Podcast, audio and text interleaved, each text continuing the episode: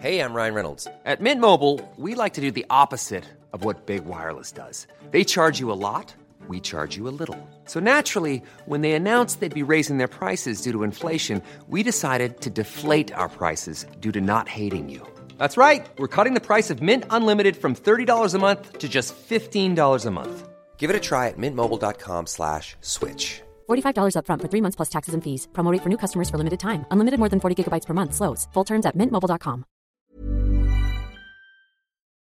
以下节目包含成人内容，请在家长指引下收听。欢迎收听文化土豆，我是伊康糯米。今天是我们每月一次的调戏栏目，欢迎方照和基基和我们这北京、深圳连线。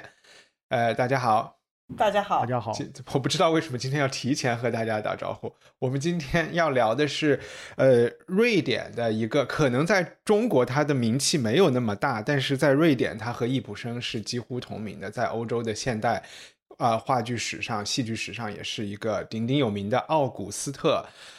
斯特林堡啊，他的这个名字有点对称，都是斯特。之前我们还聊过一个奥古斯特是。呃，看那个黑豚黑豚舞的那个奥古斯特威尔逊，今天是 August Strindberg 啊，他是一八四九年生，一九一二年死人。然后除了他是是一个剧作家之外，他也是作家，也是画家，也是呃，好像还是一个摄影家，然后也是批评家，尤其是在音乐批评方面是挺有建树的。那他也被誉为现代，有点像鲁迅对于。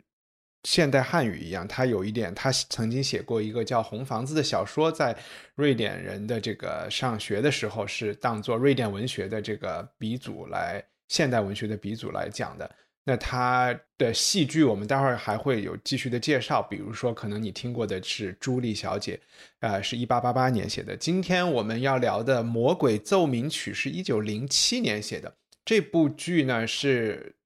就是一句话来总结有点难。开始我想说这是一个老人的复仇故事，但是遭到了两位嘉宾的质疑，所以我们待会儿再再来详细的说它是一个什么样的情况。我就只能讲《魔鬼奏鸣曲》，就只能从结构上来说，它就是一个啊分了三个部分的，就和学钢琴的人弹奏鸣曲一样的这么一个。这么一个剧，大概是一个半钟头。我们看的这个版本是在 YouTube 上面看的。然后值得一提的是，他的导演是瑞典非常有名的，呃，导演英格玛·伯格曼。呃，然后应该是他两千年制作的版本。我们先请方照跟大家讲一讲斯特林堡啊这个人的一些来龙去脉，因为他也不是那么有有名在国内。好的。那么我呢，自告奋勇的要介绍这个作家的生平啊，因为我看了这个话剧以后啊，觉得实在对这个话剧本身没有什么可说的啊，所以就赶紧先查一下这个生平故事。这样呢，发现他的生平啊，远远比这个起码是我们这部看的话剧要有意思的多得多啊。这个斯特林堡呢，他在呃，我们如果通过百科啊，或者是其他的这些渠道呢，都能够查到他的相关信息啊。尽管如一帆所说呢，他本人相比较易卜生啊，或者是呃其他的二十世纪初的啊这些表现主义也好，或者是荒诞派的这些剧作家也好，在国内的名气没有这么大啊。当然，我觉得这也是有理由的啊。这个斯特林堡呢，他呃，一帆刚介绍了他的生卒年月，他实际上还是一个典型的十九世纪人啊。这个在历史学上的概念呢，主要是指在一战爆发之前，他实际上就去世了啊。一帆刚刚提到是一九一二年啊，虽然他在有十二年的生活是在二十世纪，但实际上这个二十世纪前十年的这些审美啊，这些这个艺术文学上的追求啊，实际上是由十九世纪晚期继承而来的。啊，这个一般我们称之为一战前的这个宴欢时代嘛。啊，他们继承了，呃，英国的话就是继承了维多利亚啊女王以来的一系列的这个呃社会的价值观和这个啊理想的体系。那么在欧洲大陆呢也是差不多啊。所以就是呃，他实际上是个跟易卜生一样，都是在一次世界大战之前就去世的中北欧的呃这个剧作家。那么斯特林堡呢？他的为什么说他的生平非常有意思呢？第一呢，我可以说一个小故事，就是易卜生是如此的憎恨他，以至于呢，在易卜生生命的最后几十年啊，他在写作的这个案头摆了一幅这个斯特林堡的肖像画啊，主要就是提醒自己写的东西一定要比这个斯特林堡要好看、要精彩啊。那么这个斯特林堡呢，也通过各种各样的手段啊，攻击这个易卜生啊，而且呢。这个斯特林堡虽然是一个批评家啊，但是他的文艺批评或者文学批评那是真的批评啊，甚至是谩骂啊，他不是简单的 criticism，他不是客客气气的啊，他就说呢啊，易卜生呢是一个抄袭他作品的一个小丑啊，他是知道了他的作品的这些点子啊，然后这些点子呢在易卜生的脑脑中就生根发芽了，所以易卜生呢他的整个大脑只是斯特林堡自己的子宫啊。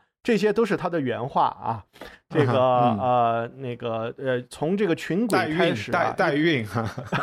对对对对，从这个群轨开始啊，这个易卜生的很多作品也是非现实主义的啊。斯特林堡主要是指这个易卜生后期的这些非这个现实主义的作品是抄袭他的。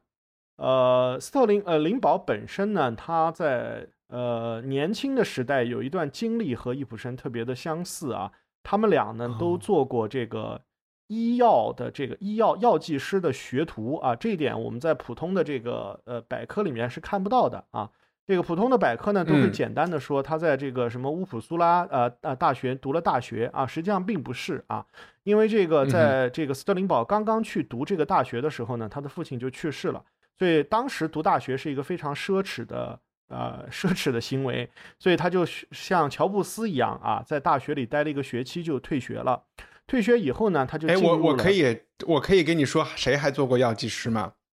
就是济慈啊，济慈，约翰济慈啊。哦，那这个我我马上要讲到，因为我讲这个药药剂师这件事情，它不是个简单的事情啊，跟他们的文学创作有非常重要的关系，非常非常重要啊。嗯。然后呢，这个斯特林堡呢就去这个各个剧院打工啊，因为他是上过大学的，所以他在剧院里主要是担任。这个就是呃文书员和这个会计师的这个工作啊，但是呢，他看了很多剧以后呢，他就特别想当一个演员，然后呢，他就放弃了这个剧院这个这个本身这个工作，他就找了一份药剂师学徒的工作，同时呢，开始潜心的啊，因为你在剧院里工作，你是没有时间来这个做表演的，来做这个表演的准备，然后呢，就去考了这个呃一个剧院的呃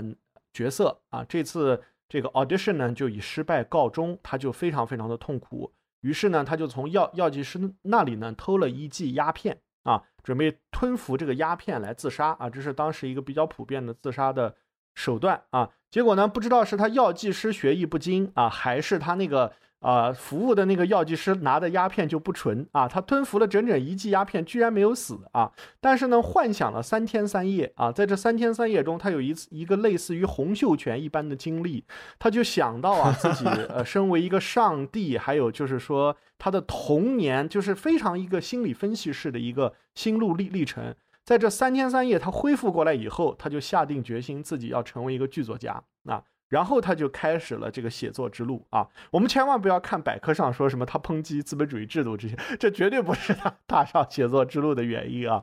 呃，那么这个呃之后呢，他就呃离开了这个他的祖国瑞典啊，他主要是到欧洲去游历啊，因为当时的这个欧洲大陆呢。呃，有很多德语区，因为呃瑞瑞典语本身跟德语也相近啊，而且斯特林堡本身他是个语言天才啊，他在晚年期间呢写写过一部很重要的作品，叫《论中国文字的论汉字的结构》啊，是瑞典文的早期的研究这个汉字的作品啊，他自己也学了很多种语言啊，这个和那个我我们讲这个乔伊斯是比较像的啊，他们对语言有天生的兴趣啊，那么当然了，他这个他三次瑞典有点盛产汉学家啊。不知道是呃是这样是这样啊，他们对东方呃文化有很大兴趣，这跟我们这个看到剧里面的一些布景和内容啊都是有很大的关系的啊。那么这个呃他这个到了这个呃欧洲大陆以后呢，他结了三次婚，又离了三三次婚呢。但是要是说他这个婚姻感情故事啊，那我们这个这一集文化土豆都说不完啊，实在是太精彩了啊。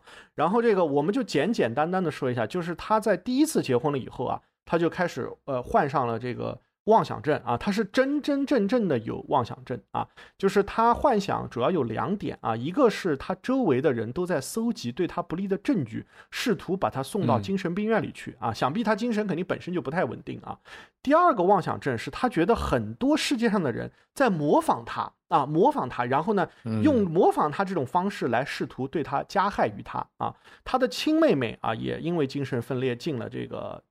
精精神病院啊，所以他们家族可能有这个啊精神分裂的这个呃历史啊，而且呢，这个呃有有一本很有趣的小说啊，大家如果能找得到可以看一下。叫斯特林堡与梵高啊，一般来说谁谁谁和梵高啊，你这个前面这个人都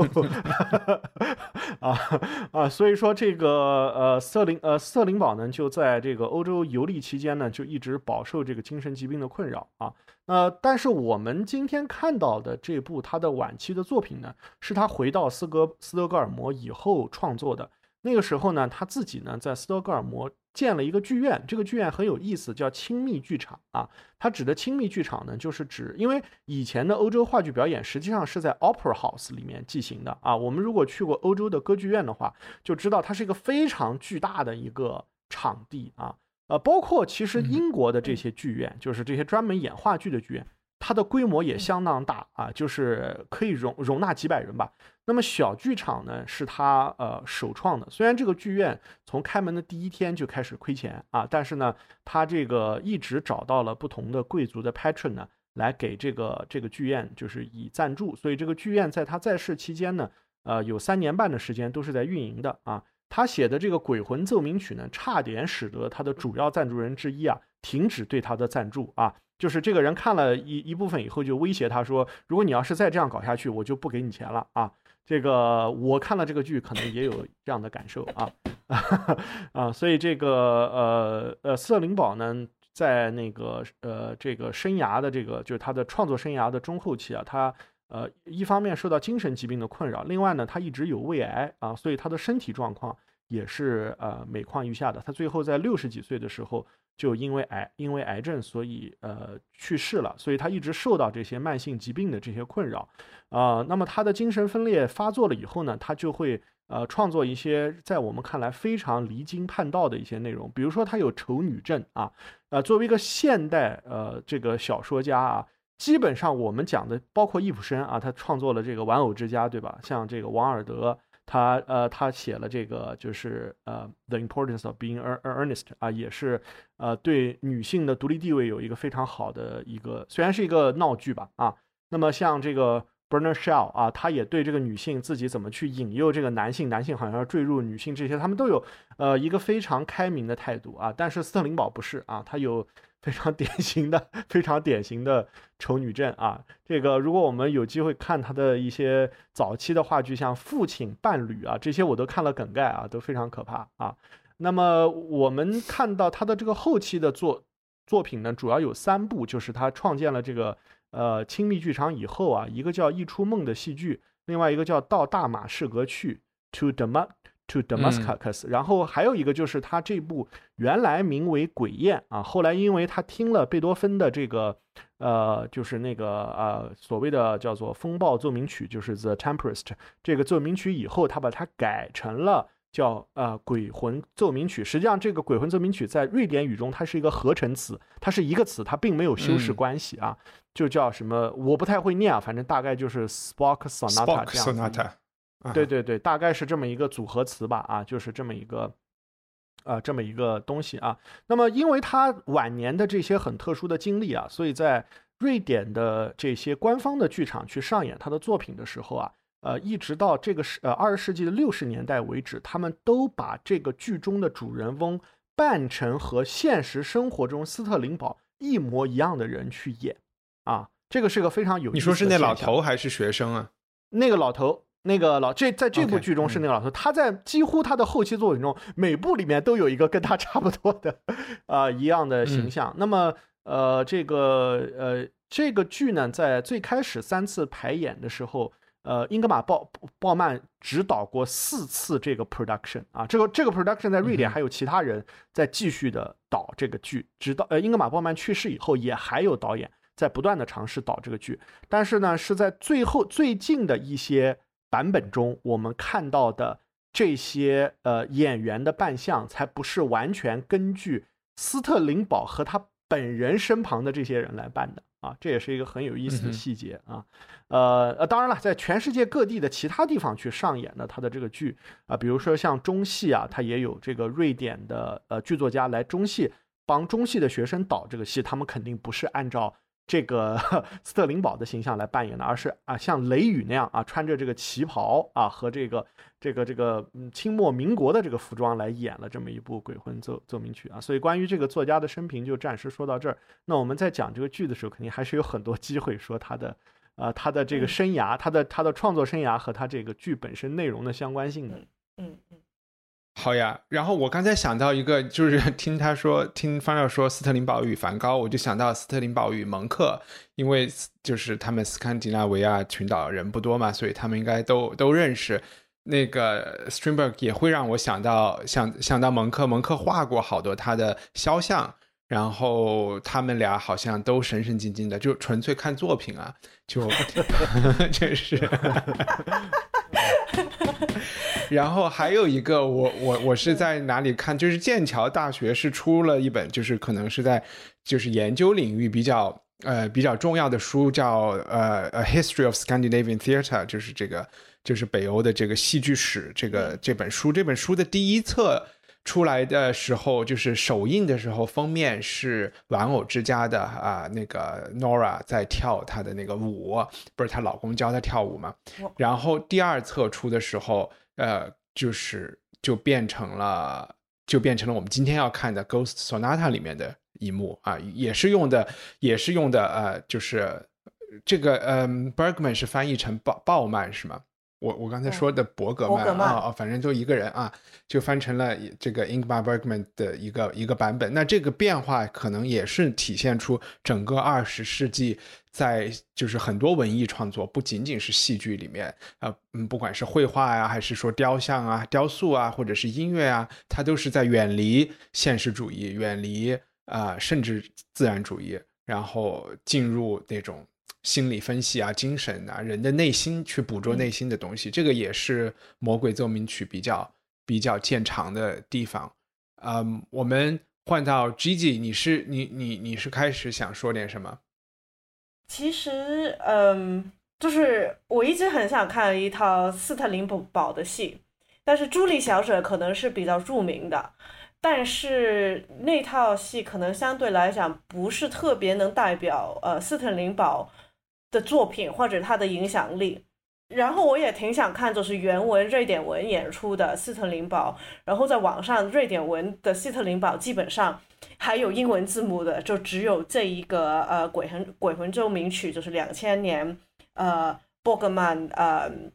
导演的，嗯，其实可能大家对伯格曼这个名字很熟悉，他的电影也很多人看过，但是其实他这个嗯。电影导演就是他八十几岁，基本上是从一直一生人都没有停过在舞台上当导演的。他其实是一个很著名的舞台导演。我们看这个版本呢，就是瑞典皇家剧院的一个一个小剧场的一个版本。波克曼他可能你看他电影的话，他还是取镜头啊，呃，还是比较比较有特色。他就是看起来都像一幅画，都是很美的。但是他作作为一个舞台导演的话，其实他他的着重点不是在视觉上，或者是作为一个导演，就是他自己增加一些内容去到那个剧里面，他是还是一个。某程度上可以说是一个非常传统的舞台导演，他主要是看着这个，对于他来讲最重要的就是那个作品跟这个作品的核心内容，那就是说，呃，剧作家想写的、想带出的信息。他他就是觉得舞台就是有三件事：剧的内容、演员跟观众。所以可能我们看这套戏不是那么容易看出来他。对于文本的那个处理，因为我们听不懂，然后字幕也是一般般吧，就嗯，但是你也可以其实看出来，如果相对嗯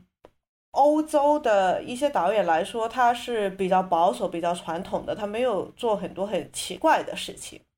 就算就是这个拍起来，他就是两个人对话，他们就是在对话，没有很多奇怪的动作啊，或者是一些就是布景啊，或者是一些让你会很出戏的一些内容呗。我会，因为他自己也说过，他觉得戏剧就是人与人之间的一个界面，一个沟通。特别从这个拍摄上来说的话，你会觉得他很重视那个演员。他拍的，我们看着的就是看演员，看他们说话，虽然我们一句都听不懂。嗯哼。然后波格曼的话，呃，他一开始其实是从这个嗯儿童剧场里面出来的，他是做木偶戏，做儿童戏，所以我觉得是可能某程度上他特别注重观众跟演员的原因，因为小孩子是不会，你你你去给他很多这种概念性的东西，他根本上不会睬你的，你闷就闷，他就是看演员，他就是你。你要抓住观众的话，你就是必须要靠内容来做，来来抓住观众。所以，我我感觉他他，而且他自己呃，一生人就是几十年在舞台上，嗯，主要还是导演一些经典的剧，像莎士比亚、易卜生啊，呃，莫里哀和希特林堡是他可能做的最多的戏。OK，嗯，那大概就是这样了。我想说，关于其实 G G 讲了一些关于演出和排练。排演的这些细节，我想推荐大家，我会贴个链接去看斯特林堡在嗯朱莉小姐的那一部剧本前有一个前言，这个前言他前面写了大概十来段话，不是很长，把他的戏剧的一些观念和呃，其实他就是在说应该怎么打光啊，然后应该怎么化，最好不要化妆啊，房间小一点啊，然后。把那个配乐的这些人都弄走啊，他还是想做一个，就是像刚才讲这个 intimate theater 这种小剧场的这种近距离的，要看人的表情，因为在这部剧里，我们也能看出演出的时候，有时候演员的眼睛是闭上的、睁上的、睁开的，这种在大剧场你根本都观察不到那么仔细的嘛啊，就是所以这个和他是想做人的内心等等这些一一切都是联系起来的。那接下来就是我从纯粹是我的角度，呃，然后来讲一下这三幕或者是这三场戏，它的大概讲的一个什么样的故事。呃，那这个奏鸣曲的第一幕呢，讲的是我们认识了两个人主。两个主人公吧，这两个主人公有一点父子关系的这种感觉。一个老人叫哈姆，他是，呃，一个将死之人，然后就是非常世故，也很有钱。他坐在轮椅上，感觉他在这个小镇上谁都认识，然后好像也在控制着控制着一个什么，感觉他是个放高利贷的人这样的感觉。然后。我们认识了另外一个大学生，这个大学生就是一个阳光的、很帅气的，然后刚刚做了一些见义勇为的事情，被相当于他们那儿的晚报点名表扬了的一个好人好事活雷锋。这个活雷锋呢，当然他就是自己就是穷了，然后人长得好了，然后心地善良啊，那就是想找一个姑娘呗啊，就是然后这个老头就和他呃形成开始聊天搭讪。然后他们之间就形成了一个一个默契，就是老头说：“我可以帮你啊，就是介绍一个漂亮姑娘。然后就是他们这个镇上的，你要帮我做的事情就是你要去什么看一个歌剧啦，然后看完歌剧以后去参加一个晚餐会啦，然后在这个过程中你就能够认识这个姑娘，大概是这么这么一个情况。第二幕其实就是。”歌剧之后到了这个晚餐会，你才发现这个晚餐会上是这个老头哈姆的一个复仇的安排，因为他是不请自来的一个人，但是在这个晚餐会上出现的，不管是男主人、女主人，还是其他的三三三个宾客、两三个宾客，或者甚至包括这些呃，就是佣人啊，男仆。和他的还有这家人的小姐和他都是有很亲密的关系的，有的人是情敌，有的人是前未婚妻，有的人是他的私生女，啊，然后可能还有一个人也是他的一个前未婚妻之类的，我这个有点字幕没有太看清，呃，还有的人是他之前的同事，他来报仇，也就是说他要拆穿这些人曾经伤害到他的地方，然后以及他们现之后的虚伪。拆穿这些的一切，最后的目的好像不是很清楚啊，就是就就是好像死之前要要把一些仇给报了，然后安排这个男大学生和他的私生女啊，就是结为夫妻，这是他的如意算盘。但是这个如意算盘并没有像他想象的这样，就是走完这个过程。第三幕其实就把镜头转到了男大学生和这个私生女身上，他们俩就始终没有能够相爱。这个男的怎么去追求，怎么去表白，这个女的都似乎有心里有很大的阴影，有很大的面积，呃，心理阴影面积有很大的，就是一些他难以启齿的事情。最终是也不叫怀恨，最终就是被这个男的感觉在戏里就是被逼死了，但是具体是怎么死的，我我也不也我也不太不太清楚。反正这个姑娘是没有办法挣脱，就是在笼罩着她的这些魔鬼吧，心魔。然后这个剧就结就结束了。所以从内容上，我觉得你们俩应该就是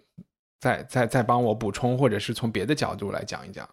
啊，好的，我可以稍微补充一些第一幕的一些内容，还有我那个观看第一幕的一些直接的感受啊。呃，就是我在看这个剧之前呢，我也是呃先看了一些周边的一些资料啊。那么这个周边的资料呢，呃，因为《鬼魂奏鸣曲》本身还是斯特林堡很重要的作品之一啊，都把它描述成就是在这个舞台上啊，群魔乱舞啊，人和鬼魂呐，还有什么。啊，一起来抨抨击万恶的资本主义制度啊，大概就是这么一个简介啊啊。后来呢，我发现这个根本就 没有什么群魔乱舞啊，他跟这个这个，我怀疑这些写简介人他到底是有没有看过这个剧啊？真的是差距太大了啊，差距真的太大了。和这个他甚至有没有看过这个剧本，我甚至怀疑啊。就是他其实最开始的一个场景是一个呃，就比较正常的一个。场景，他有一个特别漂亮的一个大房子，但是在我们能看到这个版本呢中呢，是以一种黑白投影的方式来体现的一个四层楼高的一个传统的那种欧洲的街边你能见到那种嗯嗯漂亮的大房子，有很漂亮的立立面啊，然后有那种欧洲的那种很大的落地窗啊啊这这些啊一个大房子，豪华公寓楼啊，哎一个豪华公寓楼对。嗯，然后一个这个昨晚呢，因为这个见义勇为，所以就是呃累的这个就是呃呃不能叫奄奄一息吧，但是反正是有点精疲力尽的年轻人呢，在请一个送牛奶的女工呢，就是帮他呃擦拭一些伤口，给他点水喝什么的啊。那然后呢，一个老人呢就在旁边看到了这一切啊，他就觉得这个年轻人很奇怪，他在跟谁说话呢？啊，他怎么看不见那个他说话的这个人啊？然后呢，在这个老人和这个年年轻人攀谈的时候啊，他发现这个年轻人实际上是他故交的一个儿子啊，就是呃，他通过这个年年轻人说话的这个口音判断出来。然后这个老人呢，就呃很突然的就觉得啊，要把这个呃呃年轻人纳为他的一个呃附庸一样啊。这个其实，在就是表演进行到这里的时候，就有一点点让我想起来。就是我特别喜欢看的一个 BBC 的一个呃，算是恐怖悬疑剧，叫《九号密密室》。一般它有一些设置中的开场啊，就是一个好像从就是两个代际差别特别大的两个人，他们好像要一起要谋划一个什么样的事情，两个人各有不同的心思和目的啊。呃，那么这个年年轻人他是有点想做那个 Faust 的感觉，对吧？有点想做浮士德的一个开浮士德的玩笑。嗯，对对对。然后他这个呃，然后这个呃后面呢，就呃开始进入一些，我觉得我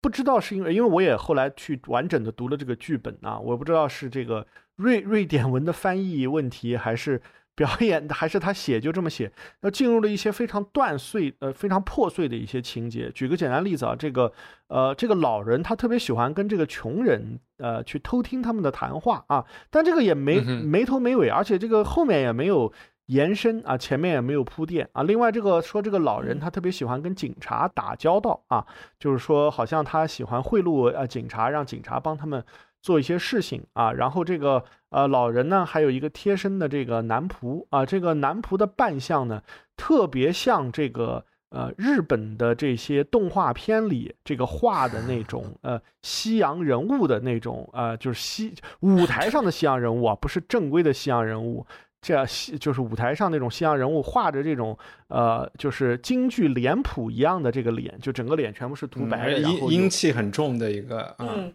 黑黑眼对圈，对对对对、那啊，这么一个人啊，但穿着这个完全是这种西式的服装啊。那么这个人呢，又偷偷的跟跟他说啊，这个这个这个老头啊，他身旁呢就编织了一就是几张网啊，呃，然后突然啊，就出现了一个让我也不懂的情节，就是在这个呃漂亮的公寓大楼里面居住的上校的女儿呢，就把她的手镯啊，这个 bracelet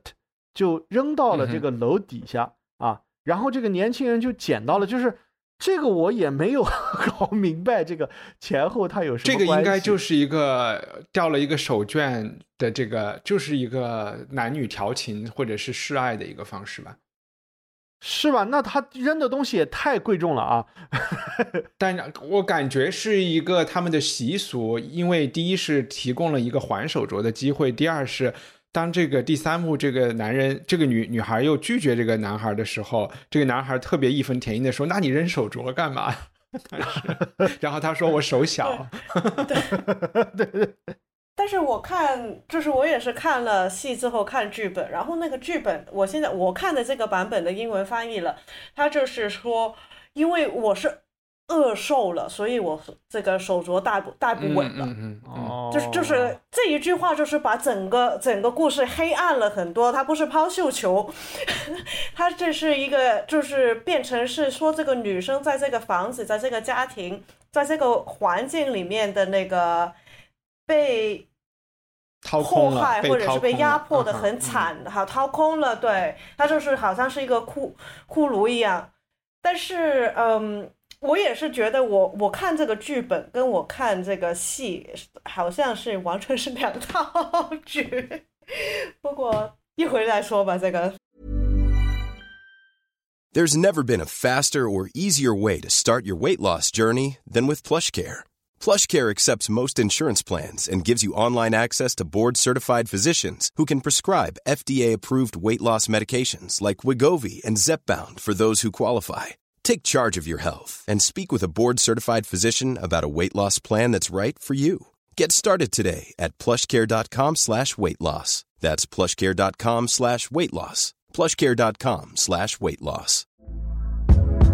Hey there, it's Michelle Norris. I'm host of a podcast called Your Mama's Kitchen. When I travel, I'm usually looking for a way to find a taste of home when I'm not at home. And one of the things I love to do when I am at home is entertain. And Airbnb allows me to do that. When I was in California recently, I rented a house that had a great kitchen. And when we were sitting around the table, we we're all thinking, we're in someone else's house. Someone could be in all of our homes as well. If you have a home, but you're not always at home, you have an Airbnb. Your home might be worth more than you think. Find out how much at airbnb.com/slash host.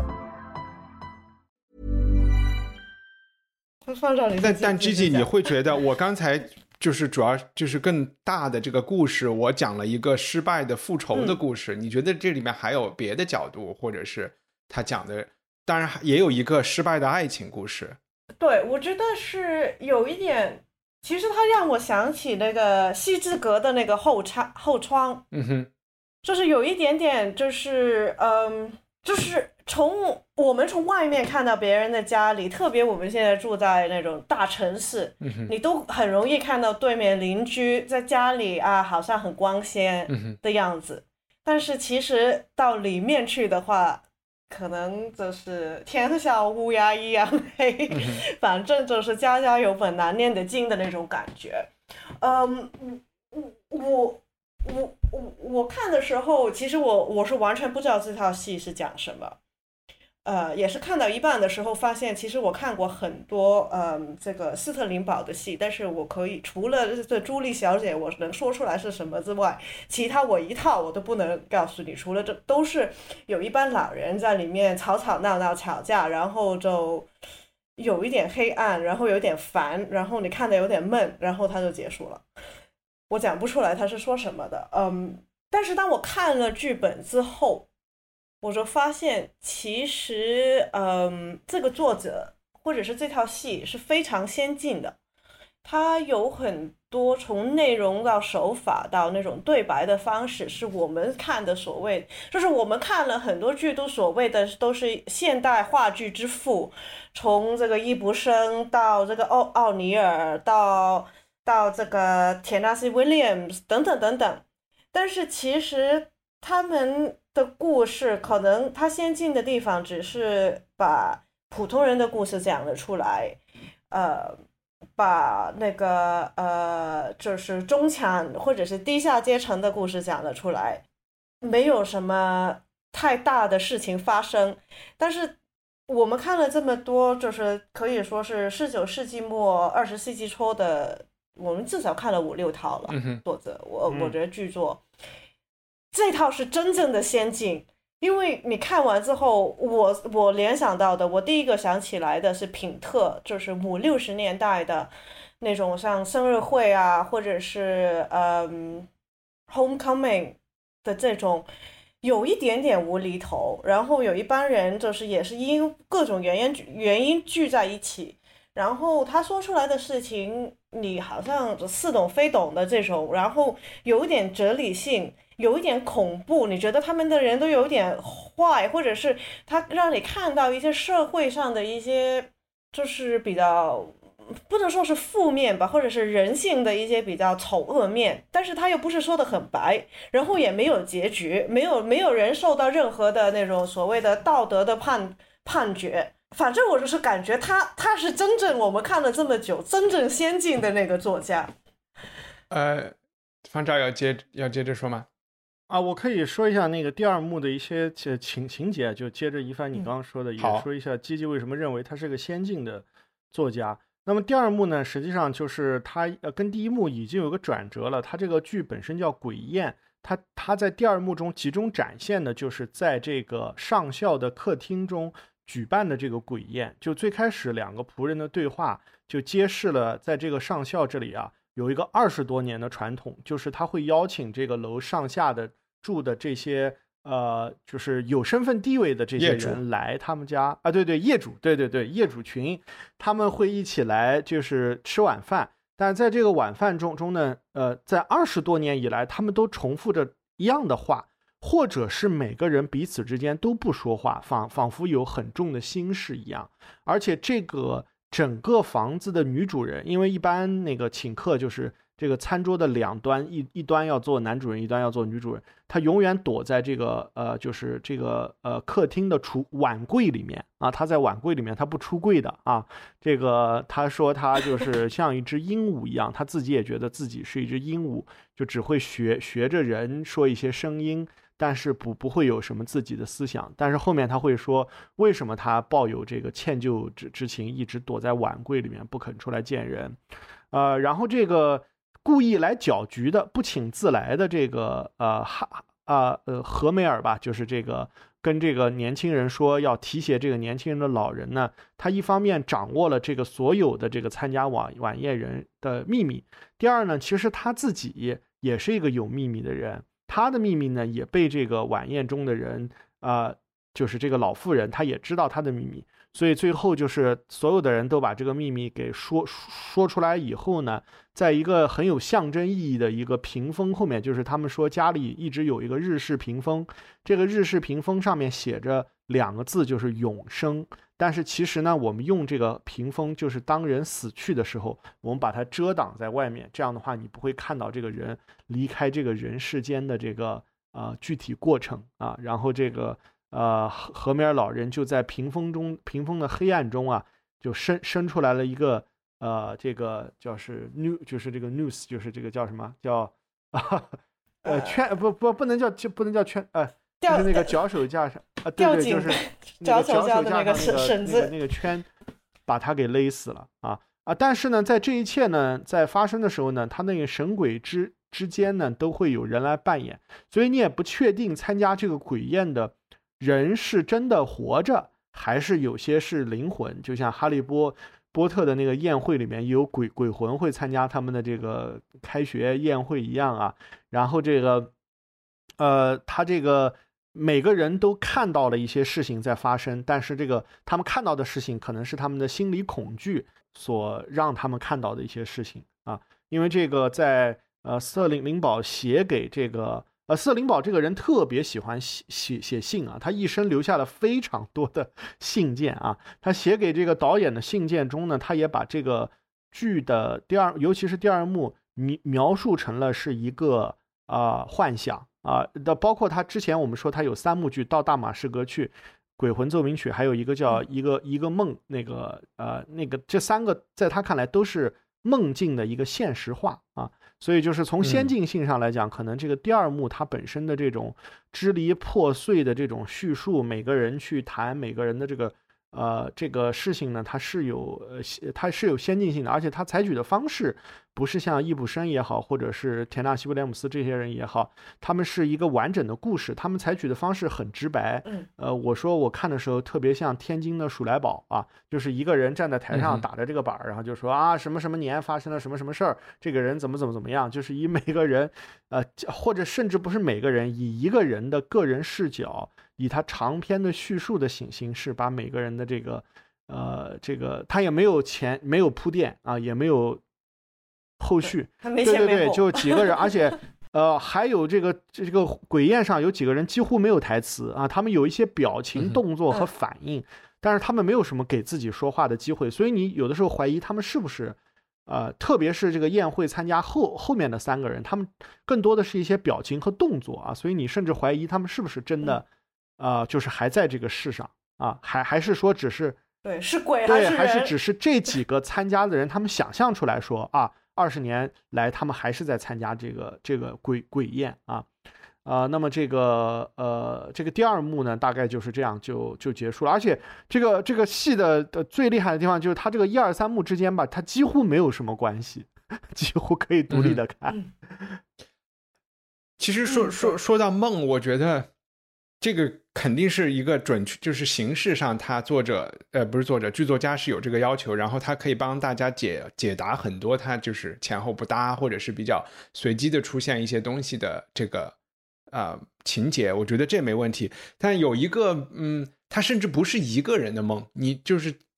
呃，你觉得有的是这个哈这个哈姆以这个老人或者是魔鬼的化身，或者是怎么样，他做的梦有可能，比如说。呃，他看不见那个一个普通的那个叫什么挤牛奶的那个女孩，是因为他曾经害死了这个人。后来我们知道啊，就是说，那这种梦境，如果你杀过人，然后你可能会觉得啊，这个人是不是回来找我了？然后我怎么看不见他？我可以想象有有这种感觉。但是有的时候你会又会觉得，有的梦又会是以这个呃男学生作为主角的一个梦，对吧？就是他做的梦基本是一个春梦嘛。然后，然后，然后就是说啊，为什么没有人爱我啊？怎怎么样，怎么样的梦？就他可能不是一个人的梦，但我觉得，如果中间我非要选一个人来做这个梦，有可能把整件事情梦出来的，还真的有可能是哈默的前未婚妻躲在呃衣柜里的那个老太太，那个呃，就是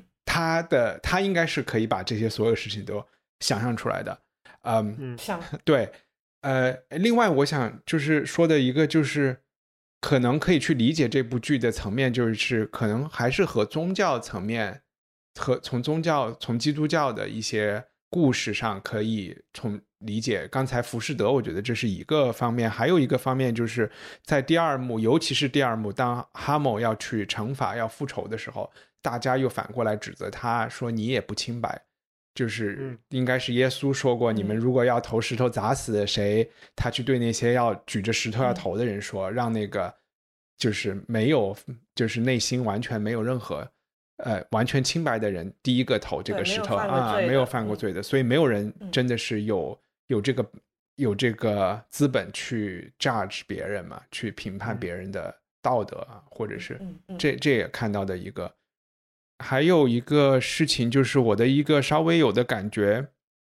就是这三幕有一点每况愈下，因为，嗯，尤其是第三幕，我我真的不太理解，我觉得这个大学生的人物有点过于简单，第三幕的整就是他，我觉得有点撑撑不起来，他完全就是一个配角的感觉，不知道你们怎么怎么看，而且就是从语言上，我也会觉得第一幕的对话可能老头跟这个年轻人之间的对话，就是其实是文字，我觉得写的是最有趣的。然后第二幕，因为老头有点生气嘛，有点在复仇，他有点嗨，所以就是普通的对话。第三幕，你们怎么看第三幕的？为什么要搞这个第三幕？我觉得第三幕其实他有一点是可能更多他自己想说自己自己的话。有一点点通过这个呃男生的呃求爱吧，但是是失败的求爱，然后那个女生把她自己的可可能生活中的那种各种的嗯压迫啊，就是就是不如意，其实可能更多有有一点点像他自己的，我我感觉就是有一点像就是他他们的这个作家或者是他觉得这个环境。的一个精神状态，那就是到最后其实是蛮蛮悲观的。他最后一句这套戏最后一句话，在我家里的这个呃剧本的话是：Unhappy child born into this world of delusion, guilt, suffering, and death. This world that is forever changing, forever erring, forever in pain. The Lord of Heaven be merciful to you upon your journey. 他就是说，你这个悲惨的孩子，生到这这一个充满这个幻想、罪恶、这个死死亡跟这个嗯各种嗯就是负面的一个世界，然后这个世界不停的变，不停的犯错，不停的给你疼痛。他是希望这个天主能给到你往后的一个。一个后面的旅程有一个更应该说是不用受这么多苦吧，然后但我觉得这是相当于是就是葬礼上的套话了啊，就是谁死的时候都对，但是他因为他嗯斯特文一路走好，他写 一路走好的，他写这这套戏的时候已经是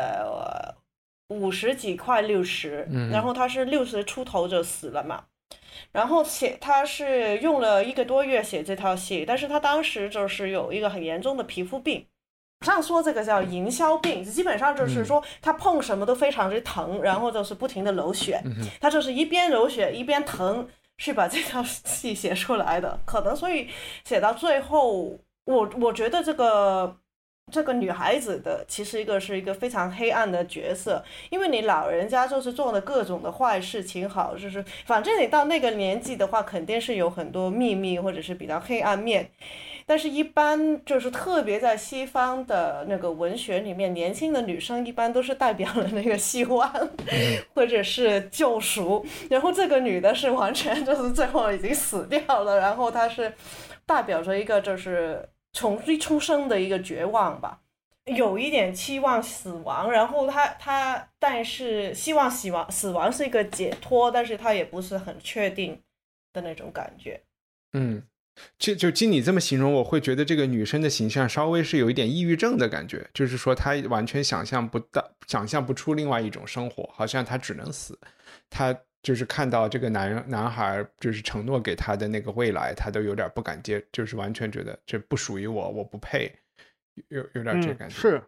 他是表达了这个意思，因为在这个剧的呃第三幕的中间呢，他又引入了一个呃这个他们这个贵族，就是这个上校家庭的女厨师啊，这个女厨师呢说她就有一种魔力，可以把。呃，侍奉给这些呃上上的人吃的食物中所有的营养给吸取走，所以他们只能吃，他们真正吃到的其实是一些残羹冷冷炙。然后这个男的，就这个充满活力的大学生，就就说啊，那我把这个女厨师给赶走。然后他们又说不行不行，不能把他给给给赶走。就我们现在就是就是我们就是困在这里了，就有就有点像那个樱桃园里面，就是他们又很。恨这个就是这个就是在搞这个什么科学实验的这个人，但是他们又不能把这个人真正的给给摆脱掉啊。然后就是呃，他们中间又有一些就是呃，整个就是我觉得从表演上来讲吧，嗯，他的呃第三幕，尤其是第三幕，可能是他的呃，就是已经没有什么情节，或者说真正意义上的啊、人物之间的关系了，他更多的是把作者想说的一些话通过这些人的口给念出来啊，他表达了一种风格，但是他不能表达什么实质。呃，所以我才在看到第三幕的时候，我说这个又看了一个孟京辉的这个呃瑞典版啊，就是说，当然它它不它不仅仅肯定它不仅仅是关于这种年轻人的炙热的情感理想无处安放，或者是爱什么爱爱情不得圆满，对吧？它没有他没有那么那么就是说简单，或者也这这不能算简单，就他没有那么青春化的这么一个目的和目标。呃，但是它确实有一个类似于这种积累情绪，但不是在呃讲述情节这么一个就是表演的一个方式啊。这嗯这也就使得我们在总结这个剧到底发生了什么的时候，显得很困难啊。就是莫名其妙，这个人讲着讲着话，然后他就死了啊。而且这个女的她是怎么死的，其实这个并不明确嘛啊。他就嗯反正说着说着话，他好像就不行了，而且这个男的有很多对他的上下其手，对对对，他还怎么就是怎么去抱他按他，我就觉得，就就这也不是一个正常的一种互动的表现啊啊，然后呃，它中间还有这个就是最早出出现，就是其实是有是有点这个去呃，就是鬼魂缠身的这个送送牛奶的这个女的的一些舞蹈啊，嗯呃，然后它中间这也有这个奏鸣曲嘛，就是之所以这个嗯。曲子命名就是贝多芬的那个第，他他之前也有其他的古典音乐，但是这里面就想想起了那个 D 小调，呃，这个呃呃奏鸣曲，然后有这些音乐作为背景上的衬托，它整体这个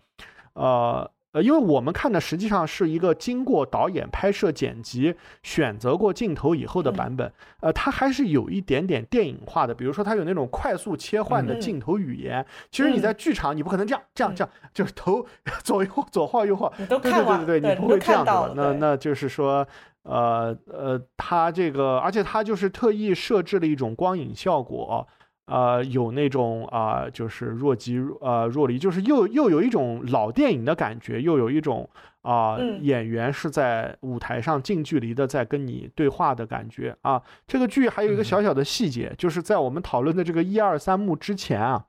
这个还有一个呃序幕前的序幕，就是这个剧的四个演员走到这个第一排坐下了，啊，是，以所以对我还以为他们要干什么呢，结果他们也没干什么。哎，所以那如果我们刚才有说这部剧是就是这种很现代，然后 G G 用了很先进，总结一下先进的地方是什么呢？第一是不叙事，是吗？然后呃，然后第二嗯是梦和现实的这个超有超现实。然后可能还有我们在里边的一些表演里，特别是这个女生的表演里，看到一些肢体的这种现代武士的一种感觉。他到最后，也许是自己有点要疯了，他一直在重复一些话的时候的一些那种，嗯嗯，反正那种感觉。后来我在哪里是有看到斯特林堡是在什么时候有一点转向玄学。对我本来以为方照说那个他做药剂师不是不是和鸦片的结合，是他是和这种是和这种巫术的结结合。啊，是，他中年就开始了，他这个跟他早期做药药剂师的学徒的经历有很大关系。他中年的时候，他就非常相信炼金术啊，呃，他是真真正正的相信这个炼金术是一种现代科学。这个现代科学的意思是和那个爱因斯坦、普朗克这些人的现代科学一样的，因为他并不是一个。他虽然有精神分裂，但他并不是一个啊、就是不接，他不是一个 reclusive man，他不是一个不接触外在的人。我说了，他一生中写了非常多的书信，而且他和几乎所有的好朋友都决裂了。那你既然有时间去结交这个好朋友，再跟他决裂，你肯定是跟他们有很多的互相的关系的。他在中年的时候还呃有有过一句名言，就是他当时认为啊，呃，既然有了这个相对论呐、还有这个。啊、就是呃这些新的量子力学的发，他真的知道这些事情啊、他就是新的这个端倪的时时候呢，他就觉得这个乘法口诀表也是需要改革和更新的啊，所以没有什么现在是在科学意义上不可能的。所以他在中年期间呢，他有很大一段时间一直在，因为他本身也有胃病啊，我不知道他是吃出来他的那个链，他吃那他那边得的胃病，还是他本来有胃病，他要治他自己，他自己确实也自己给自己配药治他这个精神分裂的这个症状，因为他特别不想被送到这个。啊，机构中去，就是他的朋友有诊断他有这个精神分裂，所以呢，他就特别想就是自己把自己给治好啊。那么，呃，他在这个生命的中晚期，他之所以投向这个东方哲学，啊，和他这个啊，就是相信这个炼金术，因为他相信的那个炼金术的这个内容呢，它是一种比这个传统炼金术，就是比早期化学还要更加玄学的一个炼金术。呃，就是如果我们看那个二十世纪初期的某些，现在我们可以叫伪伪科学，但他们那个时候可能觉得这就是一种玄学吧，可能是这种内容的话，它是把这个宇宙有一个整体论，就是我在哪一天这个星在什么地方，然后这个牛角里面我塞什么样的东西，放在一个朝向什么样的方位，它和这个风水还有这个就是 当代宇，就是那个时候的当代宇宙学和科学都有密不可分的一些。这个怎么怎么怎么讲叫似是而非的关联，呃，所以他在这个剧中可能也使用了一些这样的象征的手法，但是呢，因为这个现代的排演啊，他可能没有注意到 就是他这些微言大义的地方，所以我们也看不出来他到底有到底有什么玄玄乎乎的地方。因为在这个呃导演接受采访的时候，他也提到过说这个第三幕的很多。对话反映了佛家思想，反正我是没有看出来哪里有佛家思想。但是他他字里面是有提到佛祖的，他就是有 Buddha 这个字是出现过好几次。但是我们看的那个版本好像没有。这个女生比较清心寡欲呗，跟那个玄学有一点关系的时候，就是我们这个大学生他是星期天出生的，好像啊。就是说，他能见鬼。对对，然后这个好像，但我其实，嗯，我不知道这个跟这些有没有关系，因为上一期文化土豆录的一个法国作家叫于斯曼的一本书也很有趣，叫那本书叫啥忘了，突然一下忘了。逆流。呃，对对对，谢谢谢谢提醒。就这本书里的作者于斯曼也是相信过一段时间玄学，然后他们是同时期的人嘛，然后，呃。好像有一部美剧叫《The Alienist》，我不知道讲的是不是同一个时期的，是不是也是跟这种，嗯，那个时候大家喜欢啊通灵啊，喜欢搞一些水晶啊，跟这些有有有关系。对，而且我要提醒，就是说提醒大家的一点，就是我们在谈论这些玄学的时候，总是以过去时的方式在说啊，说二十世纪初的知识分子他们怎么怎么样。那今天这个玄学，它依然有广大的信仰基础啊，这这个是我可以非常，在美国，它一定啊，绝对是有这个，就是你都无法相信他们为什么会，我我敢保证，这个贝索斯上天是看是是 算过的，对他依然有强大的这个心理基础在诱导着这些人，他们觉得啊，这个就我有些人他可能是利用了别人相信这个，这个我也觉得是，但是。绝对是有真的，就是他相信这些事情的，而且他们他们都是受过高等教育的，他们是有非常丰富的，呃，这个就是就是他有他有所有的知识工具来确确来确定这个哪些他相信哪些不相信，他不是仅仅说被蒙蔽了或者是被迫的或者怎么样，啊，但是这个这个这个斯特林堡本人啊，他也说过一句话，我觉得他也很有意思，嗯，就是他他不是进行分裂是吗？他。他，但他不是完全的这种疯狂的呃天才，他不是这样一个人。他还说说那个，你知道我为什么要写这个话剧吗？就是因为我觉得，呃，有两类人，他们最需要到话剧院来接受教育。他就这么说的，education。他就说一类人呢就是年轻人，另一类人呢是女人啊。他们到这个剧院来看这个剧以后啊，他们就会被我欺骗，然后呢，他们就是。那个最容易上当的人，就或者是在人最容易上当的年龄，他就是他又用都是这些词，什么他们最容易被 deceitful，然后所以我就把他们欺骗了。我的剧就是为了这个啊，呃，那生活里面他不会就不会再再再对，受骗，是的，这个所以意思吗？它的反叛性也体现在这一点上，就是在这个剧里，他的设定也很明确嘛，就是有一个叫 The Student，这个 Student 居然还是大写的，对意思就是说有一类的你们这样的充满活力、对未来的所谓的这种好生活，而且他的好生活还不是资产阶级式的，不是易普生式的那种娜拉的好生活，他是那种贵族式的好生活，就是家里有仆人，就唐顿庄园式的这种，是有向往的一个啊什么。呃，那个学生不是说过一句话吗？就大概说我要存大概五万克朗，然后每年嗯吃利息，就是他这个他这个思路都不是去上班，不用干活，想做想当二世祖的那种。就特别的赘婿型人人格的这样一个人，我来告诉你们，这个事情是不行的。在就是在你们的聊天中，我我我已经把这这这个剧已经想的比较完整了，它的中心思想我已经 现在可以概括出来了。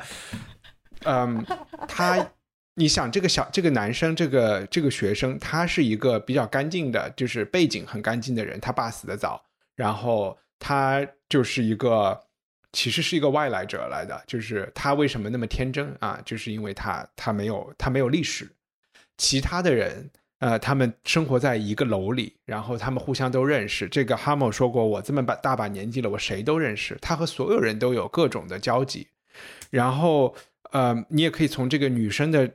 看来，她也继承了父辈的很多罪孽这种感觉吧。然后在这部剧里，哈姆作为一个罪孽深重的人，他想去，他想重新开始，他想，起码是他想给他让自己的这个呃私生女和这个小男生能够重新开始，给年轻人一个新的机会。他呢是要通过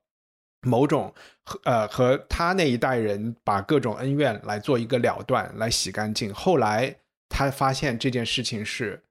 搞不定的啊，就是他自己也没有资格来洗清这个罪孽。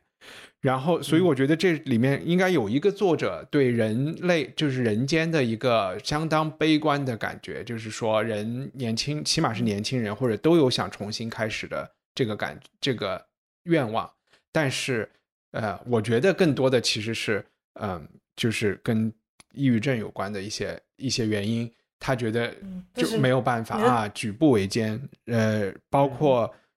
就就怎么讲，包括就是在第三幕，这个学生有一句话，当他感受到了他爱的这个女人其实和他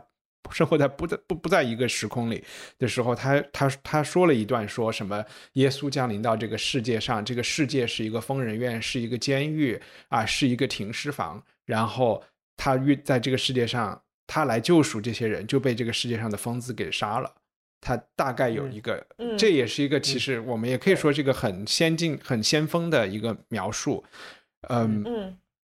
压抑啊，很就是很一切都是很嗯灰暗的，很负能负能量很很大的一种感觉。就有点摆脱不了过去，还是会被他拖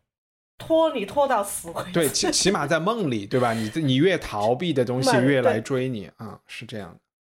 所以从这个角度上来看，他跟呃一帆你们上一次做的这个作家于斯曼晚期的这个转向是很像的，就是呃他们在抛弃了这个自然主义，因为自然主义本身实际上是对象征主义和浪漫主义的反动啊，就是之所以左拉要高举这个自然主义的大旗，就是他认为浪漫主义是要不得的啊，象征主义也是要不得的啊，这些东西都是一些臣服的一些东东西，都是理想化的东西。我们要做一些真正的能够，就是我们看到的能够真实的反映人的灵魂的这么一些啊、描述嗯啊。但是很很很快，可能这个这些作就是这些十九世纪末的这些作家发现自然主义其实是呃呃是有局限性的，所以他们就进入了慢慢的嗯。进入这个，因为像这个呃呃我们今天谈的这个斯特林堡也被认为是在戏剧方面的呃表现主主义的先锋人物之一嘛啊啊，包括在呃绘画呀、建筑啊，还有其他的领域，其实都有呃在二十世纪初都有这个表现主义的萌芽，呃，所以他们就开始抛弃了这个呃之之前的这个，如果绘画上就是这个印象派的这个技法，就是把呃世界完全内化了啊，就是你看到的那个世界，嗯。它才是值得，就是呃刚刚基基所援引的这个句子，就你一定要去描写你自己的经验，而不是别人跟你说这件事情怎么怎么发怎么怎么呃嗯。呃发生了啊。那那么这这也是反映了可能斯特林堡晚期的一个作品特点，因为他在呃回到就即便他回到斯德哥尔摩以后啊，他还有计划要写一系列的历史剧，只可惜这些剧呢都不是特别成功，也没有怎么被搬上舞台。那最后呢，他就找了这个这个呃这个表现主义的这么一个呃方式吧啊。那么当然他的这个呃表这这个这个手法，他的这些所谓的现代的这这么一些个技法，很快的就在德国。呃，就一战以后嘛，因为大家都就是幻想嗯啊破破灭了，就嗯是有很多很很很多失落，有很多很多这个荒诞的地方，就很快的被荒诞派嗯。和这个呃就是呃就是德语区的这些剧作家给学过去了啊。而且确实在斯特林堡嗯。在世期间，他也是呃就就他本人当时跟易卜生的待遇完全不一样，易卜生是挪威的国呃国民作家，但斯特林堡更多的是一个在文学圈内享有名誉，但是在呃商业制作上非常不成功的一个呃呃这个嗯文人。那他其实在，但是穷艺术家，对对 对，但是他的这个艺术本身其实受到最呃就是最最能够欣赏他这个艺术，最最喜欢表现他艺术的是马克思莱因哈特嘛，也是一个德德语的一个嗯重要的嗯呃剧作者和导演。然其实你我就在想，比如说你刚才那个叫什么左拉，可能是就为什么好多人呃，比如说就是于斯曼或者是斯特林堡，他们玩了一段时间象征主义，然后就不玩了，就是可能他们进入他的这个目的还是玩玩他们玩他们玩了一段时间自然主主义。对啊，对我就是啊，嗯我是说啊是这个意思啊啊，不知道刚才说了什么，就玩了一段时间自然主义不玩了，是因为就是他们可能的追求还是喜欢，就是艺术家性格要追求新的东西，就是说，当如果我玩了以后，你们大家都开始玩了，那我就要去玩一个新的东西了啊，嗯嗯对。对对，然后就是说，它不是有一种，比如说像左拉一样的一个社会主义的一些东西在支持他，就是他没有 没有没有毛泽东思想在 在指引他的文艺创作，他就 他是一个要追求新鲜感的这种东西，嗯，嗯。还还有最后有什么要讲的吗？最后我就说，虽然这个片子在 B 站上有一个就字幕不太完整的资源啊，但是我觉得呃，可能大大家听听节目就可以了。这个跟克拉普的最后叠最后叠那个还短一点啊，三十分钟，这个一个半小时啊，真的是不值得这个花花在这个剧上面可能有有一个半小时可以我觉得看一下这个 Miss Julie 啊，嗯，我觉得我们以后可以看一下 Miss Julie。在 YouTube 上，我看到有两有两个 Miss Julie 的版本，一个一个是 Helen Mirren 几十年前演的啊，然后这个是中嗯英文的可以看，还有一个就是会法文的听众是可以看，在 YouTube 上有一个比诺什前几年的版本，然后就是这个是我很失望没有字幕，对，然后也听不懂。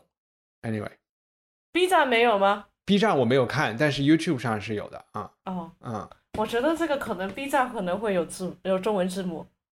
其实我是想下次可以看方蛋派的，嗯哼，但是方蛋派不是德文就是法文，有字幕的就更少，所以但是从情节上来说，我们也可以，我们可以找一个左拉的剧看，也可以的。嗯，